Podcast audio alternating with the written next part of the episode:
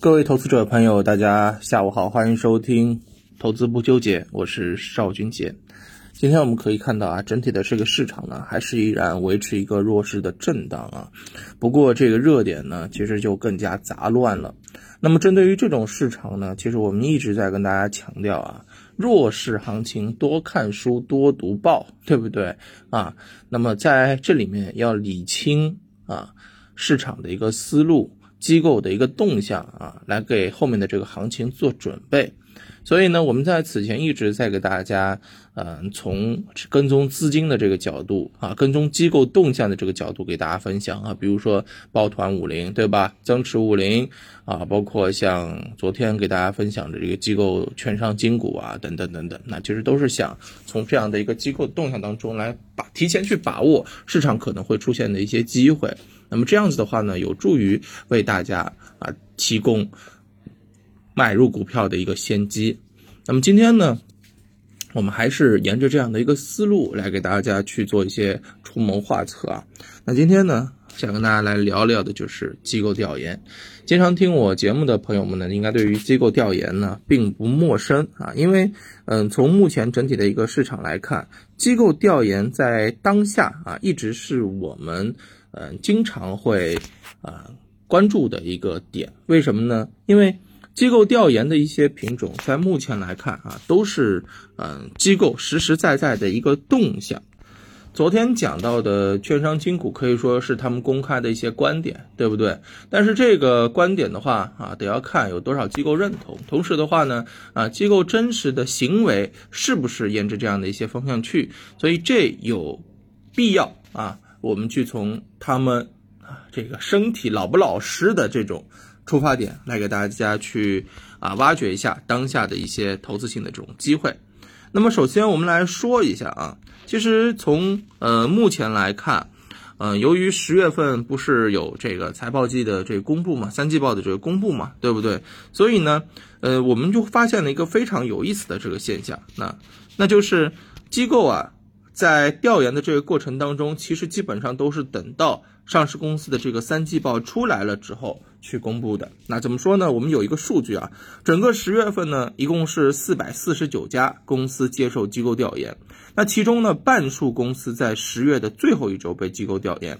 三季报披露之后呢，机构调研啊是比较频繁的。那机构对于它的一个三季报披露的情况啊。对于它未来整体的一个啊经营能力啊行业的这个前景，它都必须得去实地的考察才行，对不对？那么我们也是梳理一下啊，这个机构调研的方向呢，主要集中在几个方向啊，电子、新能源、医药、化工等行业。嗯，或许这两天对吧？我们可以看到电子的这个科技类的芯片类的这个表现。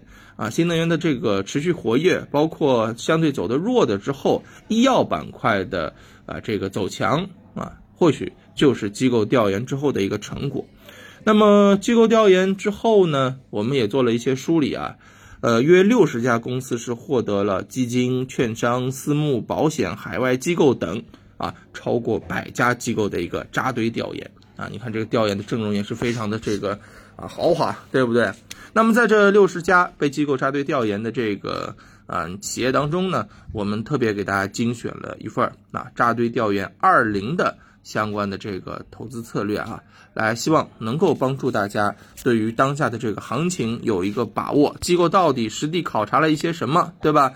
它到底在现在能不能？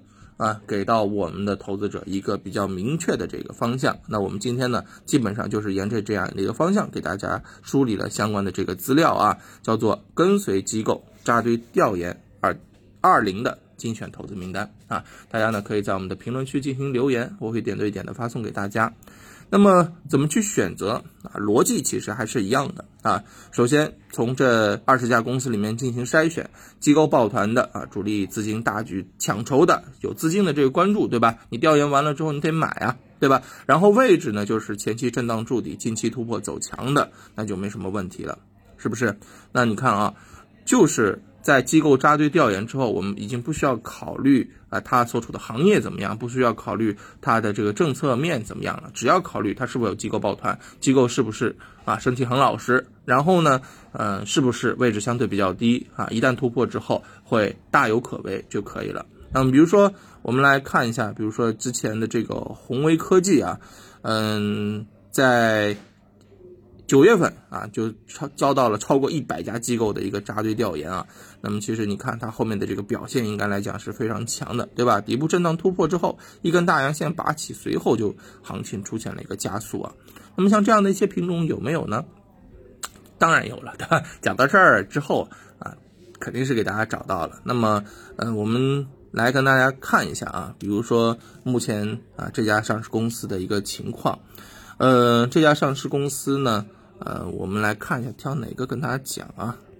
就挑这个吧，顺络电子好了。嗯，它呢，我们可以看到啊，是新能源加电子领域的一家啊上市公司。那么在近期呢，是受到了一百四十二家机构的扎堆调研。那么我们其实可以看到啊，这家上市公司位置相对较低啊，前期一路调整。那么在近期呢，可以做了，可以说是做了一个头肩底啊，应该来讲底部算是夯住了，夯实了。那么这两天呢，很明显就资金开始出现大举的买入和抢筹啊，五日主力资金已经买了超过两点七一亿元，而且呢，此前机构已就已经大量持股。持股比例是超过百分之三十三啊，所以像这样的一些品种，我们认为在机构扎堆调研之后，它是为了去抄底，或者说为了去啊这个抢底部筹码才去调研它的。那么对于我们投资者来讲，应该是有一个非常好的参考的一个意义和价值的。那么大家可以沿着这样的一个思路啊，去进一步的拓展啊相关的一些机会。当然，呃，这家上市公司我们只做案例剖析，不做分享，不做推荐，好吧？更多的内容呢，大家也可以在我们的评论区进行留言，我会点对点的发送给大家。好的，感谢大家的收听啊，我们明天再见，拜拜。